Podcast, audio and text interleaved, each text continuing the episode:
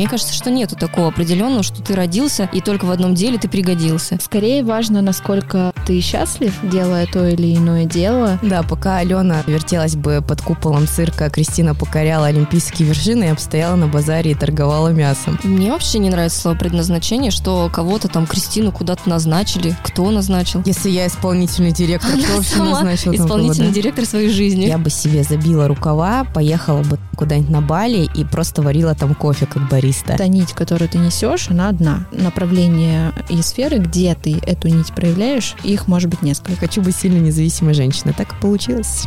Я от этого кайфую, я это могу нести, не знаю, в пирожки условно, да, потом, например, гайд сделать по пирожкам какой-нибудь систематизированный. Думаю, что ты какой-то не такой, что все такие вокруг осознанные, все давным-давно себя нашли и двигают в своем деле, хотя на самом деле это не так. Но на данный момент ты себя нашла. Я себя не теряла. Спасибо, пожалуйста. Привет! Это подкаст «Спасибо, пожалуйста». Нам почудилось, что то, о чем мы говорим на кухне, интересно и бередит сердца. Поэтому мы решили поговорить на темы, которые нас волнуют в эфире. Вдруг и вам это откликнется. На кухне мы обычно сидим втроем, поэтому в студии сегодня тоже будем болтать втроем. Сегодня с нами Алена Смирнова, кудрявая гроза всех прорабов. Приветики. Привет, Алена. Кристина Каноненко, фигуристка, мастер бережных коммуникаций, но до поры до времени. Кристина, привет. Привет, привет. И Ульяна Шашко, блондинка-продюсер с Маяковским на руке. Всем привет, и мы начинаем. Всем привет. С вами на связи вновь я, Ульяна, блондинка-продюсер с Маяковским на руке, гроза всех прорабов Алена. Алена, привет. Привет. И мастер бережных коммуникаций, но до поры до времени Кристина. Кристина, привет. Приветики. Я не зря так начала эфир. Дело в том, что когда мы готовились к выпуску подкаста, мы подбирали друг другу фразы, которые бы отражали изюминку каждой из нас, нас самих в принципе, и то, чем мы занимаемся. И сегодня мы хотим поговорить на тему, которая затрагивает все эти вопросы, а именно на тему предназначения. Прежде чем мы начнем, а мне очень не терпится начать, потому что мне кажется, что беседа у нас получится очень интересная, как всегда неоднозначная и животрепещущая. Я бы хотела задать девочке вам вопрос. Скажите, пожалуйста, кем вы хотели стать в детстве? Кто первый начнет? Кто сказал, тот и начинает. Ну, давай я. Я была какое-то время очень сильно увлечена цирком, часто в него ходила, и я реально хотела стать воздушной гимнасткой. М. Да, я прям мечтала, несмотря на то, что я очень сильно боюсь высоты, и тогда боялась, но меня прям это поражало. Хотела стать гимнасткой. Это прям все детство? Да, все детство, ну, до подросткового возраста у меня была такая мечта. Круто. Грезила этим. А можно уже раскручивать Алену? Нет еще. Черт, модератор запретил. Да, да.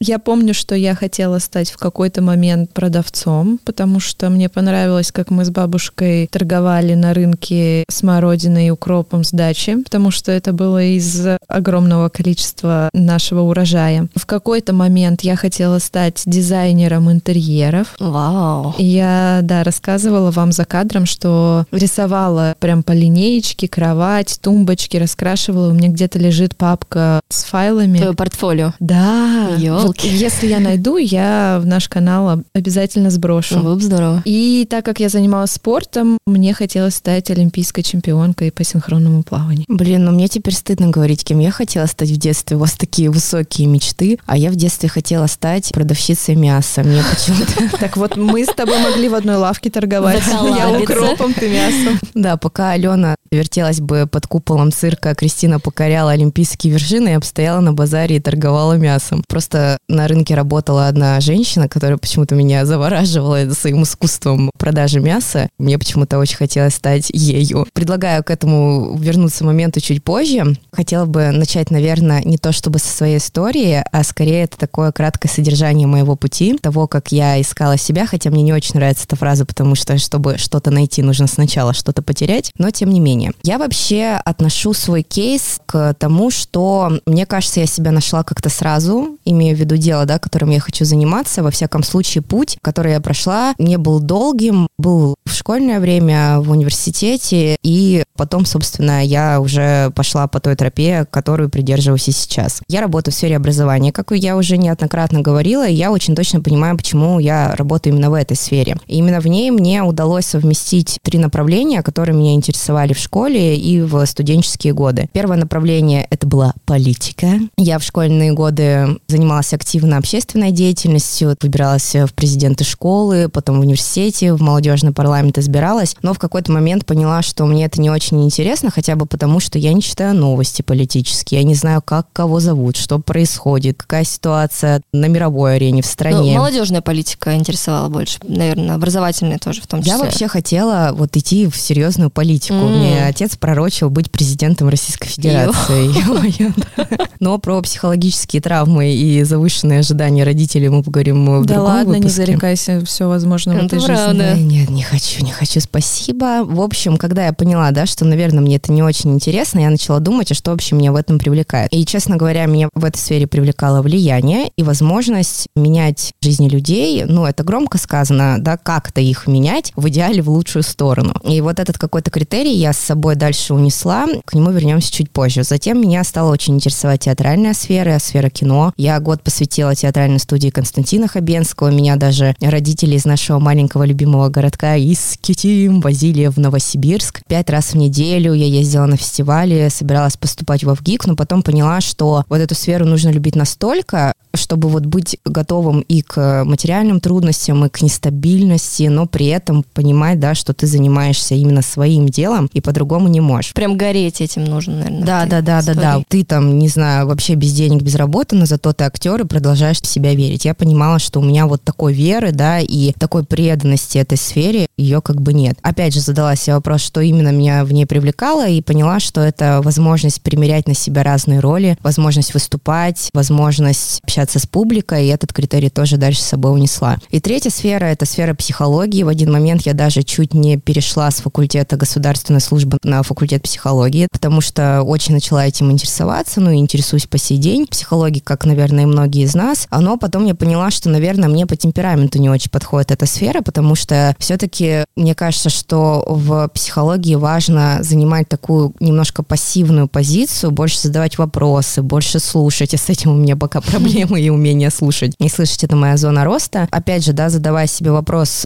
что мне в этом нравится, я поняла, что возможность узнавать людей, себя, то, как выстраиваются отношения, вообще какие-то взаимосвязи, да, закономерности, и дальше это тоже унесла с собой. В общем, резюмируя, вот эти три критерия, да, желание влиять, желание выступать, примерять разные роли и желание разбираться в людях, узнавать себя и то, как выстраиваются отношения, я их соединила все в сфере образования, потому что каждый из них, он так или иначе есть. И уже вот со второго курса я начала работать тренером по публичным выступлениям, дальше в сфере образования и работы с людьми и двигаюсь. И меня вот в этом смысле всегда интересовал вопрос, а как вообще вот это происходит и что влияет на то, как человек определяет себя и понимает, чем он хочет заниматься. Поясню сейчас чуть подробнее, что я имею в виду. Как я уже сказала, да, я родилась и выросла в небольшом провинциальном городке. Искитим горячо люблю сердцем, но, тем не менее, да, мы все представляем так или иначе провинциальные города. Там действительно нет такого супер замотивированного окружения. Более того, там есть даже определенного рода дефицит кружков, поэтому там приходилось в Новосибирск в том числе ездить. И в моем окружении не было людей, которые вот знали, что хотят, и вообще задавались вопросом, что им нужно и что хотят они от этой жизни. Конечно, такие люди тоже были, да, но так или иначе нельзя сказать, что среда, в которой я была, бурлила там идеями, да, каким-то самопознанием, желанием вообще определиться и так далее. Но тем не менее, я вот сама по себе такая. Ровно с этим у меня есть большое количество примеров людей, которые так и не смогли пока определиться, да, с тем, что они хотят делать, или определились только через какое-то долгое время. Мне вот здесь интересно, как вы думаете, а что на это вообще влияет? Это какие-то природные данные, или это все-таки влияние окружения и каких-то ближайших людей, которые находятся рядом с тобой? Может быть, это вообще череда случайных событий, выборов, которые в итоге привели тебя по так называемой какой-то короткой дорожке к своему пути. Но ты могла, например, начать общаться с другими людьми, попасть в другую компанию, либо посмотреть на какой-то образец, который бы тебя вдохновил больше, чем, допустим, то, чем ты сейчас занимаешься. Ты вообще, например, свернула бы на другую дорожку и в итоге все равно, например, пришла к образованию, но не сейчас, а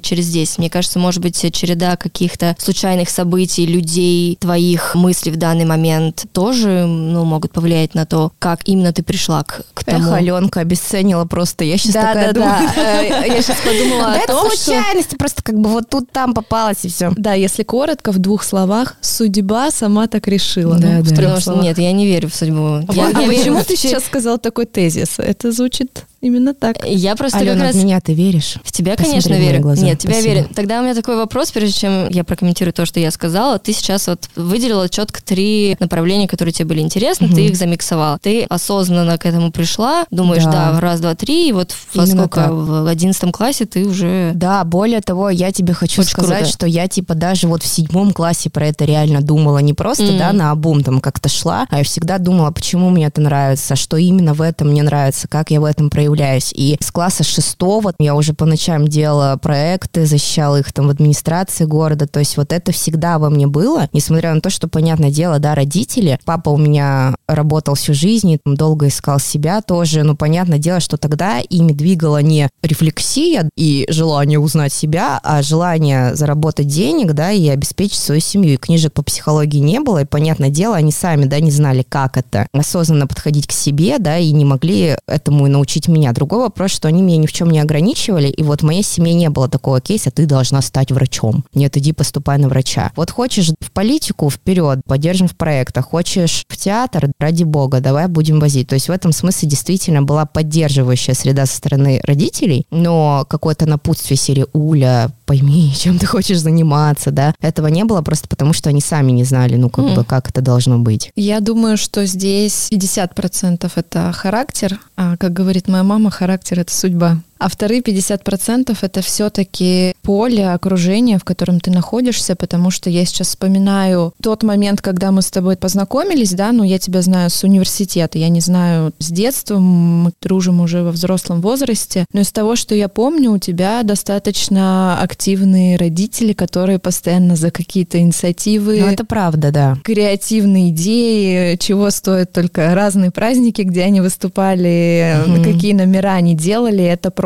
ну, как бы, я думаю, что это проявлялось также и в детстве, возможно, ты что-то не помнишь, но это впитывалось и считывалось. Второй момент, когда мы познакомились на проекте «Мастер слова», собственно, в Новосибирске, опять же, это было сильное окружение и участников, и организаторов. Ну, тогда да, но к тому моменту я уже была такой. Вот, ну, что формировало тебя до того момента, ну, кроме семьи, из Мгм. того, что я знаю, не знаю, может быть, и в школе у тебя было все-таки окружение, ну, извините, не лузеров, да, и ленивых Нет, каких-то... процентов. У нас были Вот, классные ребята. поэтому мне кажется, что все-таки ты вертелась плюс-минус в каком-то энергичном круге людей, которые, может быть, они не были для тебя супер ролевой моделью с точки зрения, что вау, как там он и он умеет, но это явно были люди не слабее тебя, где-то на одном плюс-минус уровне, иначе ты бы, ну, не развивалась в эту сторону. По поводу того, какие там были вот именно люди, уже сложно вспомнить, потому что на самом деле у нас было много активных ребят. Была ли, да, какая-то конкуренция, вот эти моменты, да, плохо помню. Но что действительно могу сказать, несмотря на то, что в среде де- не было примеров, да, которым хотелось бы подражать, насколько я помню, но была среда очень поддерживающая, это правда, в плане родителей, да, давай вот тут вот так и там Кстати, поможем, третий поддержим. момент, да, свобода, то, что они Да, тебе да, давали да, свободу да, да. выбора, что ты можешь тестировать любые свои идеи, гипотезы, и ты знаешь, что тебя за них не наругают,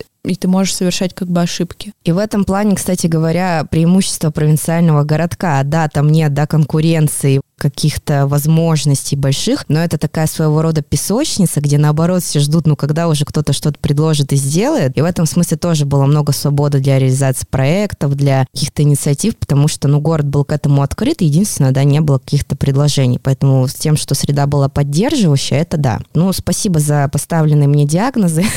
Нет, Это было Я интересно. считаю, что супер позитивные. Да я Меня, наверное, и плохо поняли. что Я в этом давайте отрицательном ключе. э, прокомментирую это, когда вот свою историю рассказываю, просто Давай. поймете. Ой, вы сейчас Да. загнобили. Уля, у меня к тебе еще вопрос. Давай. А, Насколько ты уверена, что то, что ты нашла, да, свою сферу, соединила в ней несколько направлений, это точно твое на всю жизнь? Во-первых, мне кажется, никогда ни в чем нельзя быть уверенным в том, что это на всю жизнь, да, как бы не хотелось. Как ты чувствуешь тогда? Да, я чувствую, что я буду работать с людьми и что я буду дальше работать в сфере развития людей. Будет ли это конкретно вот образование, да, я не знаю, но полагаю, что это возможно. Но что это будет, да, какая-то история про HR-сферу, это так. Но здесь я хочу сказать важное дополнение, что я предполагаю, что это будет не единственная моя сфера, в которой я буду развиваться. Она, скорее всего, будет основополагающей, да, той, в которой я буду смещать свой акцент внимания в наибольшей степени. Но я очень люблю задавать людям вопрос, а представьте, если бы у вас была возможность прожить несколько жизней, убрав все ограничения. Я на собеседование спрашивала раньше. Чем бы вы занимались? И я всегда отвечаю, что я бы себе забила рукава, поехала бы куда-нибудь на Бали и просто варила там кофе как бариста. И вот у меня есть предположение, что в определенный момент я могу отучиться на баристу, не знаю, когда-то мне будет 40, у меня уже будет свой бизнес, который будет приносить, не знаю, какой-нибудь стабильный пассивный доход, и в который нужно будет включаться периодически, да, что я смогу развивать еще какое-то дело параллельно. Это я не исключаю, но есть, да, у меня ощущение, что дальше пойду вот по стезе развития людей. Но на данный момент ты себя нашла. Я себя не теряла.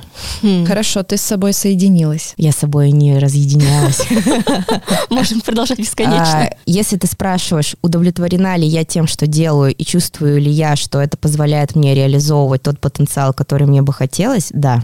Супер. Я перейду к своей истории. Она отчасти перекликается с твоей, но, кстати, мы просто когда готовились, mm. у нас немножко другие были окончания наших историй, а тут Ульяна расширила да. картину мира, что все-таки она не исключает, что это могут быть разные какие-то сферы, но с одними, скажем так, направлениями про людей, да, угу. про что-то больше. Ладно. Я с детства любила что-то связанное с визуализацией, дизайном, картинки. При этом я не училась в художественной школе, я не умела особо рисовать, но мне нравилось собирать какие-то коллажи. Я помню, в фотошопе какие-то картинки мы первые делали с девчонками. В школе это случайным образом проявилось в тот момент, когда моя учительница по русскому языку спросила, кто умеет рисовать, мы с одноклассницей подняли руку и сказали, что мы, а мы рисовать не умели. Мы решили просто поприкалываться. Вот по сей день, собственно, дошутились. дошутились да. Прикол затянулся. Прикол да, затянулся. Потом мы поехали на конкурс по журналистике в Питер, и, собственно, оттуда пошла моя история, связанная с дизайном, с полиграфией, с э, версткой э, журналов и печатных материалов, что меня впоследствии привело в дизайн презентаций, дизайн логотипов и вообще всего того, что сейчас принято называть идентикой, гайдбуками и вот этим вот всем модным направлением. Я не пошла поступать на журналистику, я пошла на рекламу, потому что журналистика была как-то для меня в голове слишком узкая, слишком про тексты, про литературу, там нужно было изучать эти эпохи разные, что-то мне как-то не хотелось. Реклама показалась более креативной в этом плане. С того момента, с института, собственно, я занималась ивентами, событиями и параллельно синхронизировала это все с дизайном, то есть не только организовывала, но и продумывала, как это модно сейчас говорить, дизайн, ну не образовательного пути, но организационного точно и дизайн визуального, визуальной коммуникации с той аудиторией, на которой мы работали. Наверное, три года назад каким-то случайным образом... Случилась не случайная случайность. Но, кстати, не очень случайным образом. У меня был достаточно конечно, такой интересный опыт, который оставил на меня отпечаток, когда у меня ушла сотрудница одним днем, и я поняла, что, ну, что-то, блин, странно, как-то хочется в этом разобраться, почему так случилось. Я не сильно парилась на эту тему, но вопрос такой у меня возник. И прошло с того момента года полтора, может быть, и я оказалась на собеседовании, но это было реально как-то случайно, то ли нужно было рекрутера заменить, то ли что. И в конце задавала кандидатам вопросы какие-то такие душевные, человеческие, чтобы понять, схожи ли мы по ценностям, вообще, что это за личность, да, потому что по профнавыкам это одно проверить, а что это за человек и сможете ли вы работать вместе, это другое. С того момента мы вышли, я помню, после собеседования, я говорю, ну смотри, вот так и так будет, и, скорее всего, вот так будет проявляться. И потом это начало работать, и я как-то все больше и больше начала погружаться в собеседование, подхватывать историю, связанную с софт-скиллами людей. Я поняла, что на тот момент было уже 7 лет, как я работаю в ивентах, и в целом какой-то мой гештальт закрыт, а закрылся он тогда, когда мы позвали на одно из студенческих мероприятий режиссера фильма «Тот самый концерт» Аллу Пугачева Татьяну Гулину и впоследствии тоже медийных персон, которые в формате встреч без галстуков общались бы со студентами. Я такая, все сделано. Ну, угу. Дальше неинтересно. Я потихонечку начала переходить в сферу HR, в сферу работы с людьми, выстраивать HR-процессы на моем прошлом месте работы в Презиум. И вот так вот по сей день я занимаюсь этой историей, которая тоже, Уль, как и твоя, связанная с людьми, но у тебя больше в образовании, хотя я тоже работаю в образовании, но я немножечко в этом плане еще больше процессник, человек, который смотрит со стороны и может соединить несколько вещей, не только узкое поведение, образовательные результаты и прочее, но и какую-то систему процессов, описать этот процесс и так далее. Мне в студенчестве нравилось, что я и тут могу, и дизайн могу, и организовать, и еще что-то. Потом, когда ты становишься взрослым. И когда ты начинаешь выходить на публику и выступать на конференциях и говорить вообще, кто ты, у меня возникла сложность с тем, чтобы представлять свою роль. Я даже не говорю о должности, руководитель направления, проекта, еще что-то, а вот просто я Кристина, и я там отвечаю за культуру вот этой области или за процессы, или за дизайн. Мне очень сложно было вот эту разнонаправленность, хотя она в целом в одном векторе, это не так, что я там пеку пирожки и рисую картины, и еще и курсы делаю. Она в одном векторе, который взаимодополняет друг друга, но в какой-то момент я вот с этой сложностью своей роли столкнулась. И я начала, ну, испытывать, наверное, ну, не чувство вины, но типа, блин, кто я, вот этот вот комплекс самозванца, я вроде и то, и то умею, но не там и не тут, я надо в какую-то одну роль. Короче, я начала загонять себя в эту рамку, а потом, посмотрев на то, что происходит в мире, и что нужно быстро пересобираться, переупаковываться и какие-то, скорее, твои скиллы применять в разных проектах после разных трансформаций, я поняла, что это наоборот. Преимущество. Да, вообще я задала себе вопрос, почему я себя загоняю в эту рамку, кто ее придумал, что я должна быть строго HR. Куда это возникло? Я как-то перестала смотреть на этот вопрос под этим углом, и, конечно, у меня в риторике я пока не могу соединить это в какое-то слово определенное, но скорее под разные задачи, под разное общение с аудиториями я говорю, я отвечаю за это, или у меня опыт в построении вот этого. То есть разные свои грани компетенции выставляю наружу и знакомлю с этим опытом других людей. Но при этом я считаю, что, возможно, наверное, глобально в жизни я, опять же, из ощущений в своей сфере, в своей нише, да, это общение с людьми, это построение процессов, но я не исключаю, что сфера может поменяться. Ну, потому что мне уже интересно попробовать другие виды бизнеса, связанные с реальными физическими, например, продуктами, нежели с консалтингом, с обучением, и, возможно, я эти компетенции понесу туда. Но, наверное, так, чтобы завтра пойти и стать врачом, хотя, кстати, у меня тоже такие мысли были, такого у меня нет. А почему для тебя это была проблема? Я знаешь, что именно имею в виду? Вот есть же разные форматы развития. Есть развитие, когда ты развиваешься вглубь той или иной да, экспертизы. Вот, например, ты тренер по публичным выступлениям, и ты копаешь эту тему, и свою экспертизу все расширяешь, расширяешь, расширяешь, да, вот именно в этом направлении. А есть развитие, когда ты растешь горизонтально, то есть ты набираешь разные компетенции, ты действительно там хорош, и тут, и это делает тебя многофункциональным таким специалистом. Почему тебя это именно беспокоило? Ты переживала именно с той точки зрения, что ты не можешь это оформить в какое-то одно предложение, но кажется, что это чуть больше, чем то, что ты не могла сформулировать. С одной стороны, да, потому что все как-то назывались я в свое время ивент-менеджер. Понятно, что за профессия. HR. Я не знала, что сказать, кто я, как я, потому что это должно было собрать все мои компетенции, скажем так, в одном слове. Второй момент, у меня были периоды жизни, когда я, например, зарабатывала неплохие деньги в дизайне презентаций, и в целом мне всегда нравился дизайн, и я думала, а может быть тогда вот тут нужно покопать и остановиться чуть глубже, да, остальное так в качестве хобби делать. С ивента тоже было страшно переходить, хотя все достаточно близкие сферы в сферу HR, и Я помню, что у меня был такой момент, что я самоучка, и я хотела уже менять работу на более масштабную корпорацию, чтобы понять систему формата изнутри. И я пошла учиться, потому что мне казалось, что я тут сама научилась и сама себя провозгласила, хотя внешне были результаты и подтверждение тому, что я в целом двигаюсь в верном направлении. Не было такого, что что-то не получается 500 раз, а я такая, нет, я иду, нет, я делаю. Поэтому вот эта сложность идентификации, она иногда возникает, но сейчас все-таки меньше. И как ты себя называешь в итоге?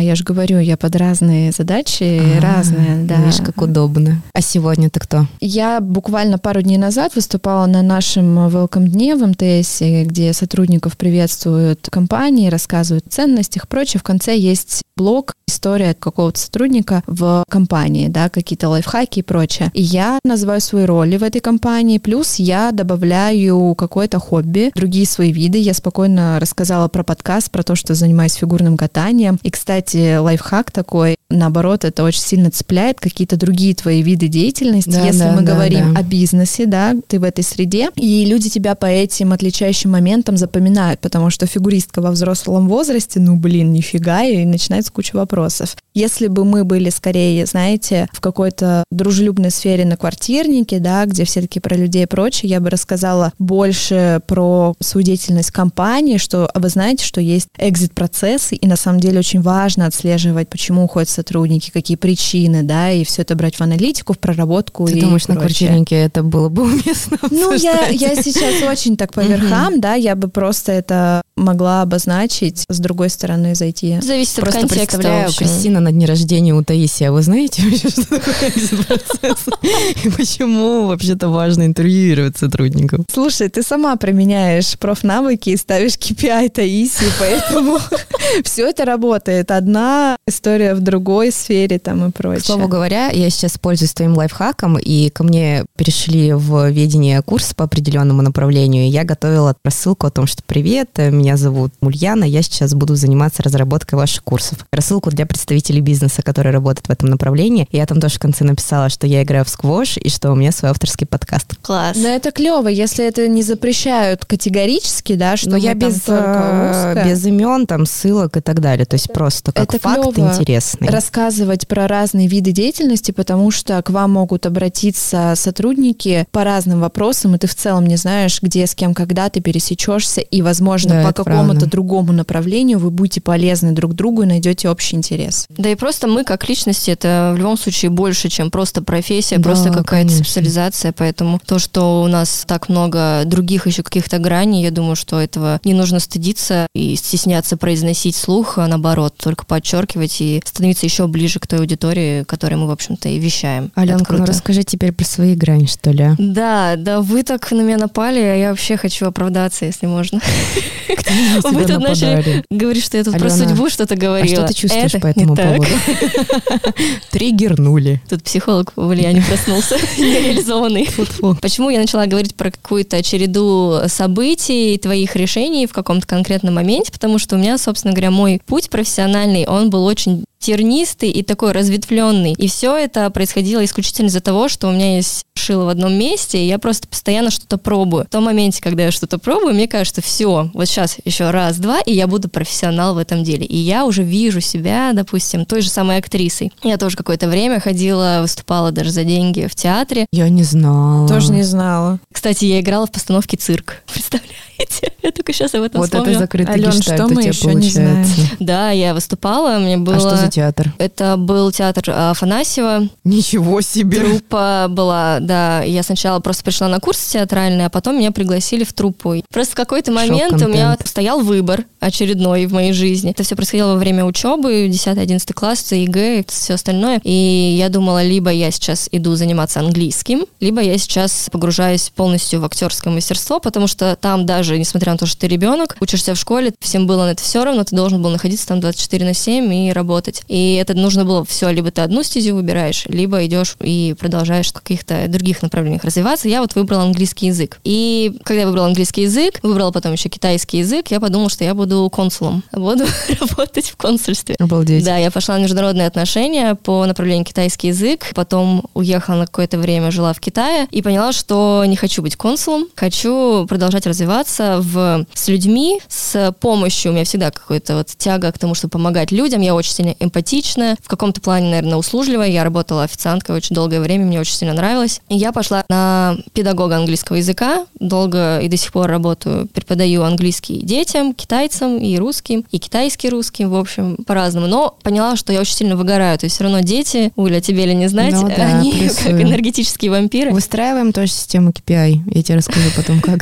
Ну, каждому не выстоишь. Ну, хотя можно попробовать. Плюсики всякие, Да, там наклеечки. да. Я просто поняла, что мне вот замыкаться в этой сфере очень сильно тяжело. Я просто выгораю и не могу потом переносить этих милых существ Этих цветов перед собой, жизни. этих цветов жизни, да. Но в тот момент я определила для себя абсолютно точно, что я хочу работать на себя, мне так комфортно. Я работала репетитором только на себя, ни на кого больше. И потом случайным образом я попала в Москве в студию дизайна интерьера, познакомилась с девчонками, это вообще не моя сфера. Я шла туда на образовательный проект курирования дизайн-школы, но в какой-то момент он свернулся, и я перешла полностью в административную работу, дружила с девочками, с дизайнерами, с визуализаторами, и в какой-то момент мы скооперировались, поняли, что мы хотим вместе дальше что-то делать, работать над своим, и создали свою студию, в которой я сейчас как исполнительный директор. Собственно говоря, почему я и сказала, что какая-то череда странных совпадений, несовпадений, моих выборов, может быть, в каких-то моментах верных. Я еще журналистом хотела стать. Я работала журналистом на телевидении какое-то время и свернула тоже не туда, в другую сторону, в образование. Но, может быть, я могла бы развиваться и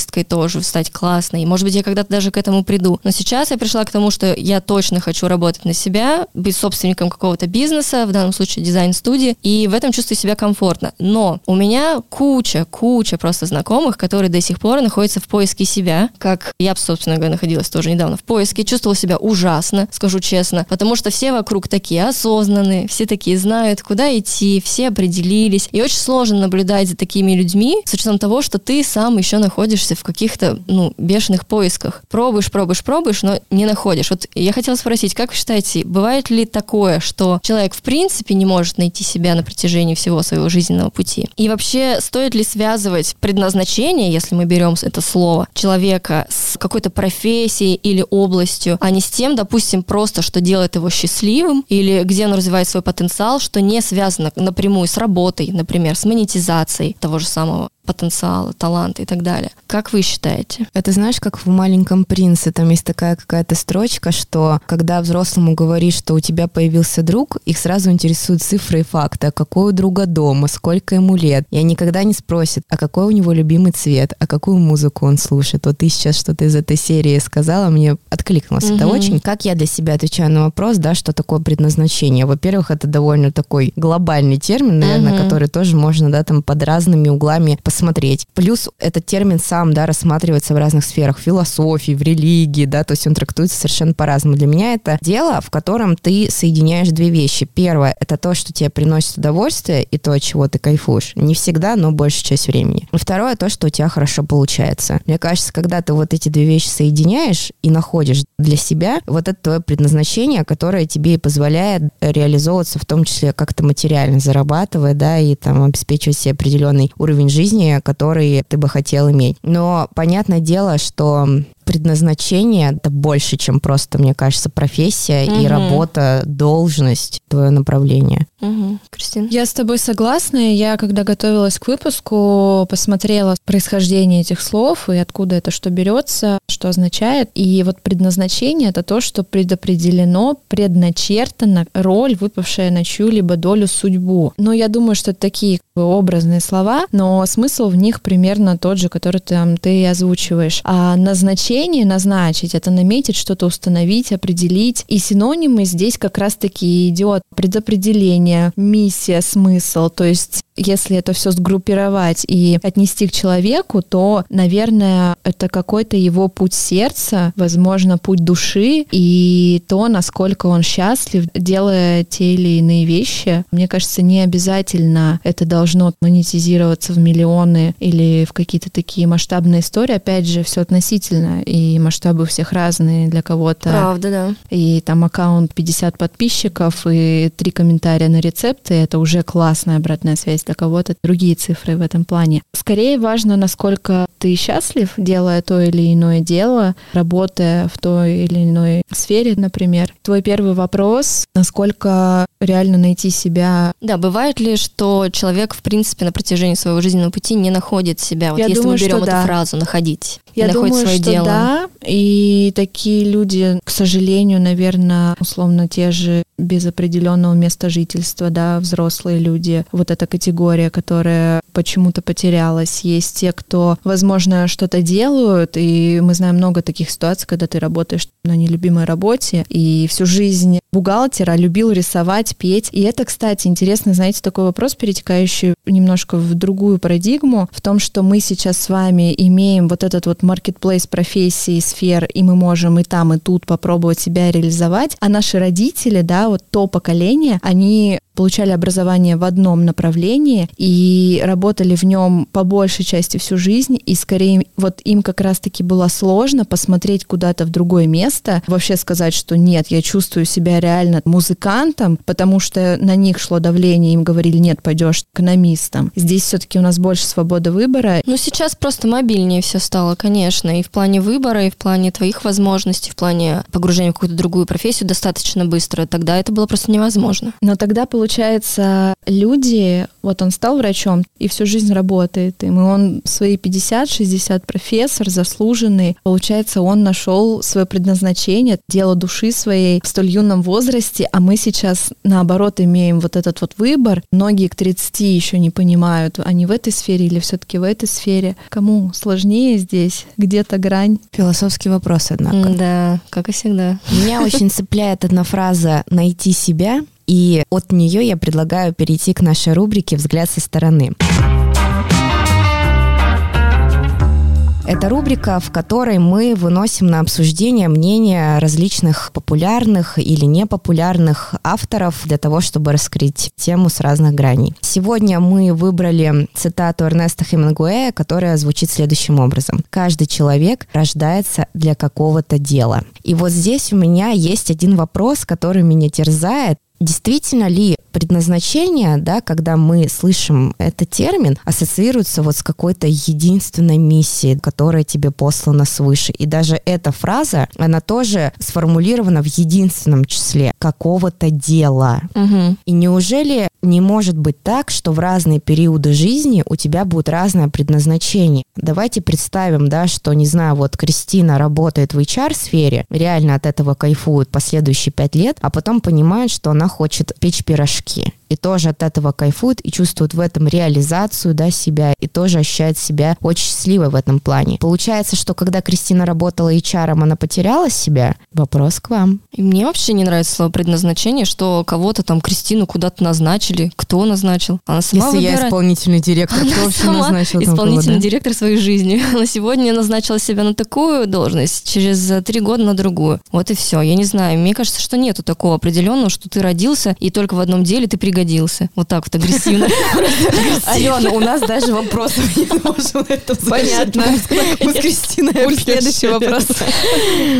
Кристина, ты как считаешь? Я не знаю, потому что буквально пару минут назад я об этом и говорила, да, какой-то профессор, он одному делу следует всю жизнь, это его предназначение получается, да, он кайфует от этого. В то же время наше поколение, которое смотрит намного шире и пробует себя в разных гранях, в разной реализации, может быть, найдет что-то там кто-то лет в 30, да, может быть, и в 40. Я думаю, что, наверное, относительно себя и своего опыта у меня что-то может меняться в сфере, в жизни, какие-то могут быть разные периоды направления работ, ну, скажем так, проектов. Назовем это не прям полноценно, что я была юристом, стала HR и прочее. Вот эта ниточка, наверное, то, что у меня реально круто получается, и я могу нести это в разное, как я уже говорила, она, мне кажется, у меня по жизни плюс-минус одна. Так резюмируя, ты считаешь, что может быть несколько предназначений или нет? Наверное, нет. И может быть, та нить, которую ты несешь, она одна. А направление и сферы, где ты эту нить проявляешь, их может быть несколько. А что ты имеешь в виду под нитью?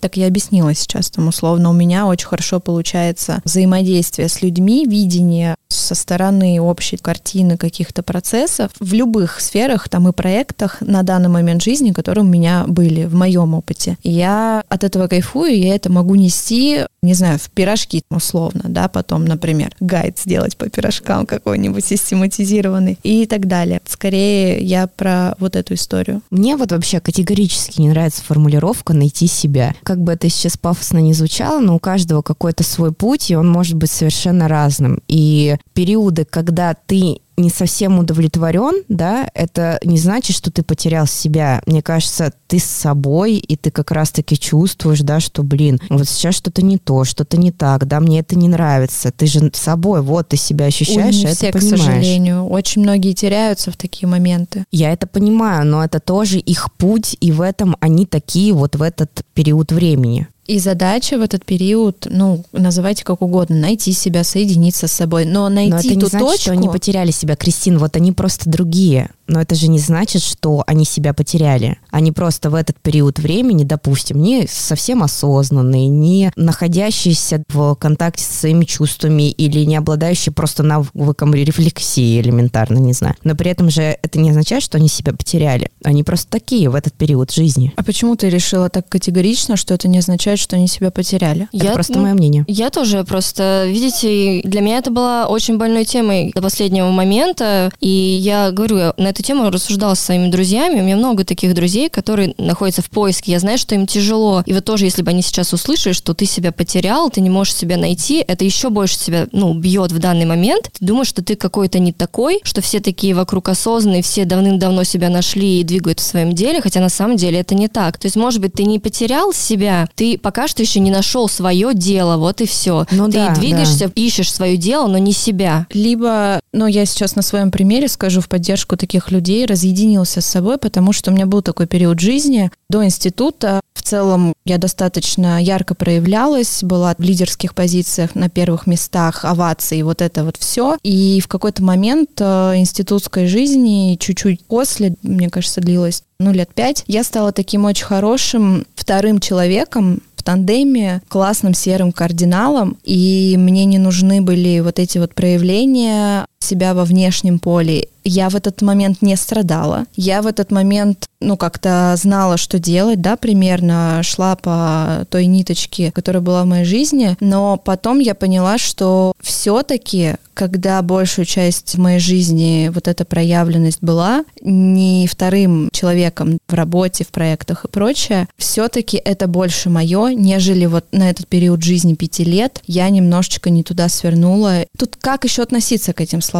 Ну да, я, я, не просто то, чтобы начала там довольно терять себя, категорично, терять себя. но я скорее разъединилась с тем, что реально вот мое и мне нравится. Да, я делала какие-то вещи, от которых кайфовала, получала опыт, но вот внутри были еще желания, которые я не проявляла наружу и думала, что, ну, может быть, где-то незначимо, где-то смелости не хватало или еще что-то. И потом, когда я вот посмотрела, а потом посмотрела в то, что вообще-то это было в моей жизни, это не я сейчас себе придумала, потому что модно стать блогером или еще какой-то известной персоной. Нет, я всегда соревнования те же и прочие моменты, всегда это было про проявленность и вот эту вот публичную какую-то демонстрацию себя. Поэтому ничего в этом здесь нету критичного. Скорее нужно просто, наверное, слышать себя, честно себе в этом признаваться и понимаю, что где-то страшно и сферу менять, и окружение, возможно, менять, но тем самым вы ближе к себе настоящим. Да, хорошо. Мне хочется еще в конце добавить обсуждение этого, что с вами все нормально. Если вы находитесь в поисках своего дела, все нормально, ничего страшного. И неважно, что кто-то к этому пришел раньше, кто-то позже, идите Конечно. своей дорогой. Есть такое упражнение, подумайте, что вам нравилось в детстве делать, но не просто танцевать, а что именно в этом процессе вам нравилось. Ну, как я приводила да, примеры. Да, и вот Вы обратите внимание, что все, что ты рассказывала, публичность, президентство, да, еще какие-то моменты, это история про одни состояния эмоций, которые тебе нравится испытывать в разных сферах, но это примерно одна точка. Я сейчас, когда ты рассказывала историю, загуглила, кто такой консул. Угу. Это представитель. Да. Ты сейчас кто в нише?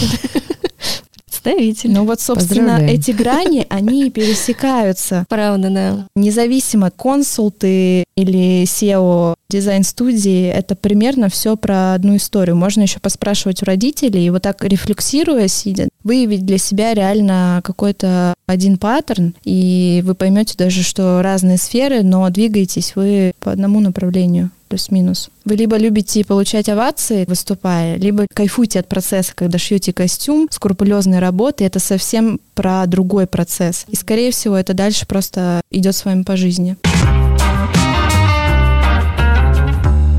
Ну что, девчонки, готовы перейти к нашей последней рубрике? Готовы. Готовы?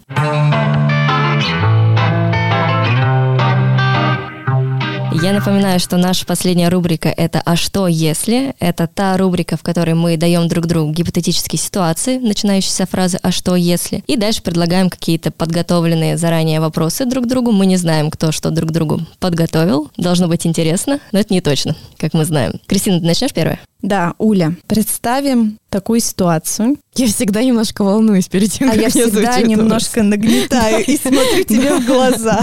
Ты живешь в разрезе пяти лет, условно, эта история. Живешь, кайфуешь, ты в своем предназначении профессиональном, у тебя оно шикарно развивается в тех масштабах, которые ты хочешь, но у тебя рождается там второй ребенок, в семье, может быть, и третий, да, и ты в какой-то момент, выделяя больше времени этой сфере жизни, да, там, семье, детям, ты понимаешь, что ты безумно от этого кайфуешь, Сложно представить. а я поэтому такие вопросы задаю, я знаю эту грань. Ты безумно от этого кайфуешь. Возможно, во внешнем окружении подруг еще кого-то. Это даже пользуется какой-то обратной связью, а поделись, расскажи, как здесь и прочее, да. Но при этом у тебя профессионально шел большой рост, карьера. Что тогда? Что ты выберешь и на чем свой фокус оставишь? Ты реально кайфуешь. То есть это не то, что выбери то или то, но ты понимаешь, что тебе и это, и это нравится. А мне не нравится, что мне нужно что-то выбрать. Это Тебе же не можно нужно совместить. ничего выбирать. Я спросила, на чем ты сделаешь свой фокус или совместишь эти фокусы. Ох, сложный Фокусы, вопрос. покусы. Конечно, никогда не говори никогда, да, но мне сложно представить, что я вообще вся в детях, в быту и так далее. Для меня реально вот самое сложное дело, которое может быть, это декрет. Я как бы себе сказала, да, что какие-то последующие дети, это только при условии наличия нянь, домработницы и прочей помощи. Но а потом опять же никогда не зарекайся. как кайфанешь. Я теоретически могу допустить, что и в 30 лет мне вообще переклинит, и я захочу сидеть, сюкаться с детьми и так далее. Но при этом я не приверженец того, что нужно что-то выбирать. Напоминаю, что я вообще родила ребенка на третьем курсе. Тогда, когда только, да, я вставала на ноги, начинала развиваться профессионально, и тогда я не выбирала между тем, чтобы уйти тупо в материнство или тупо в профессиональное развитие. Я совмещала эти две роли. Для меня они обе очень важны. И при этом сейчас я не могу сказать, что у меня фокус внимания на чем-то больше. Ну, то есть я не могу сказать, что я жертвую время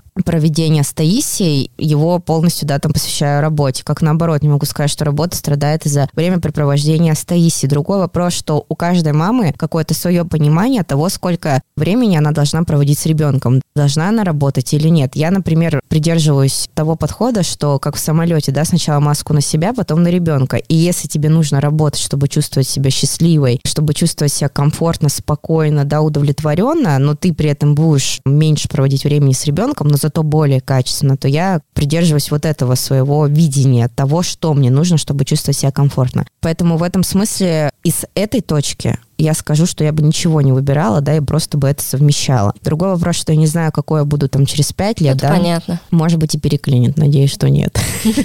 Ален, перехватываю эстафетную палочку, и мой вопрос летит к тебе. Давай. Давай представим, что в мире не нужны деньги для того, чтобы комфортно существовать. Вот просто жизнь как-то устроена по-другому, никто не зарабатывает, мы ничего не покупаем, не приобретаем и так далее. Какое бы дело ты выбрала и чем бы ты занималась, если бы не была потребность в заработке? Та идея, которую ты озвучила озвучила с кофе где-нибудь на берегу моря, это вот то, что у меня давным-давно в голове кипит, такая идея. Я бы, наверное, открыла какое-нибудь mm. уютное семейное кафе на берегу моря, какого-нибудь заливчика, делала бы там кофе, готовила еду, выгуливала собаку. К слову, это может быть очень даже прибыльно. Ну, наверное.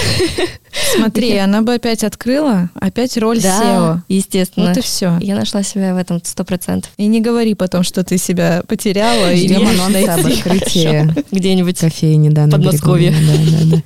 Кристина, ну давай, ты последняя, да? Такая ситуация. Что, если бы к тебе пришла сейчас, ну, допустим, не знаю, гадалка, астролог, в общем, человек, э, который на сто на процентов знал бы всю правду про тебя, про твою судьбу, про твое предназначение. Представь, что такой человек существует. И сказал, что твое истинное предназначение это вот, как ты нам недавно, допустим, говорила, заняться производством какао.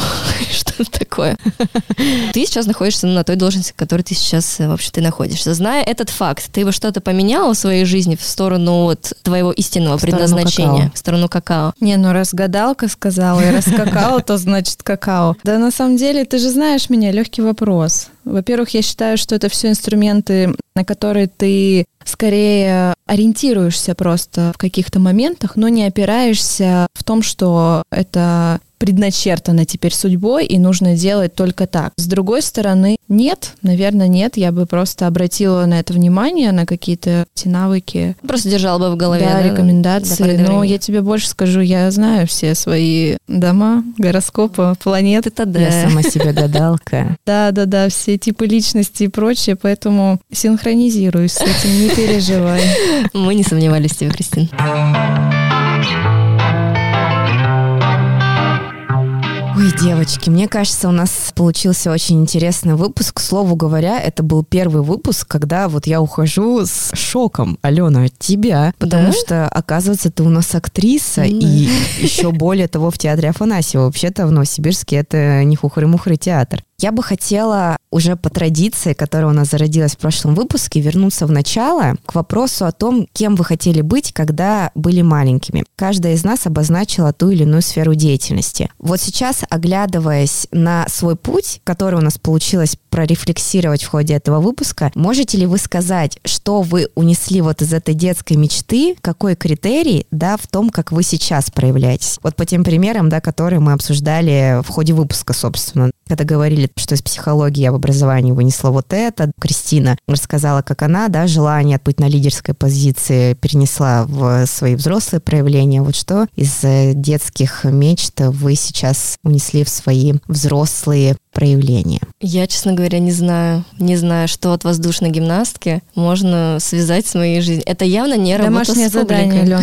да, это стопроцентно домашнее задание, потому что это точно не работа с публикой, не какие-то кульминации, даже не знаю. А если подумать? Ну, Кристин, давай пока ты ответь, потом я, может быть, Алена. Я сама еще думаю, поэтому... Давайте я тогда отвечу. Давай. В общем, на самом деле это очень смешной кейс, потому что, как я уже сказала, я хотела не космонавтом быть, да, как большинство нормальных детей, а продавщицей мяса. Меня этот вопрос все беспокоил, ну что же там такого, вот почему мне это нравилось? И один раз я организовывала выездное мероприятие для тренеров у нас в онлайн-университете. И мы сели знакомиться друг с другом и начали рассказывать интересные факты о себе, и это все перешло в такой психологический сеанс групповой. В общем-то, так получилось, что, а, там было задание, что нужно рассказать факт, который тебе никто не знает. Я вот рассказала этот факт про то, что я хотела в детстве стать продавщицей мяса. Мы все посмеялись, и одна девочка мне говорит, Уля, так ты хотела ей стать, потому что это была для тебя ролевая модель сильной и независимой женщины. Кстати, прикольно. Я подумала, блин, точно, а мне вот нравилась именно ее подача, вот как она берет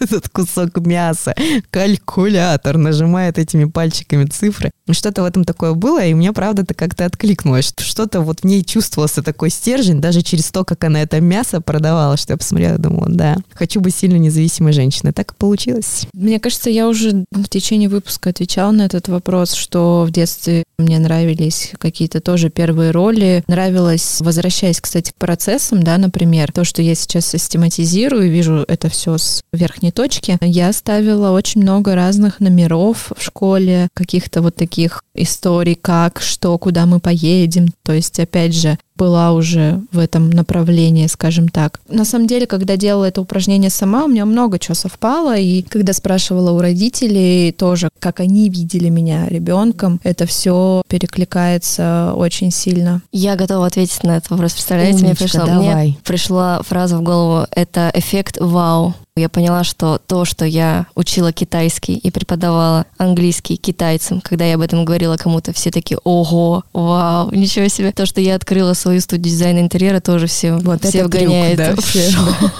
И, наверное, тот факт, что я хотела бы уехать куда-то вообще в глушь и открыть свою маленькую кафешку семейную, наверное, тоже для кого-то было бы эффектом вау. Я бы еще сюда тогда добавила смелость, Милость, да. что ничего себе ты так можешь. Мгм. Прикольно. Круто. Ну дела, вот это выпуск получился у нас с Огонь. большим количеством инсайтов, саморефлексии и интересными вопросами, которые мы успели обсудить. А что скажем слушателям? Коротко давайте. Мне кажется, ключевое сказала Алена, и мне это очень понравилось, что каждый путь нормален. Неважно, похожи ли ваши дороги на те, про которые мы рассказали, а у нас они где-то да, совпадают, где-то сильно отличаются. Это ваш путь, и с вами все нормально. Это правда. С вами был подкаст «Спасибо, пожалуйста». До встречи в следующем выпуске. Пока-пока. Пока.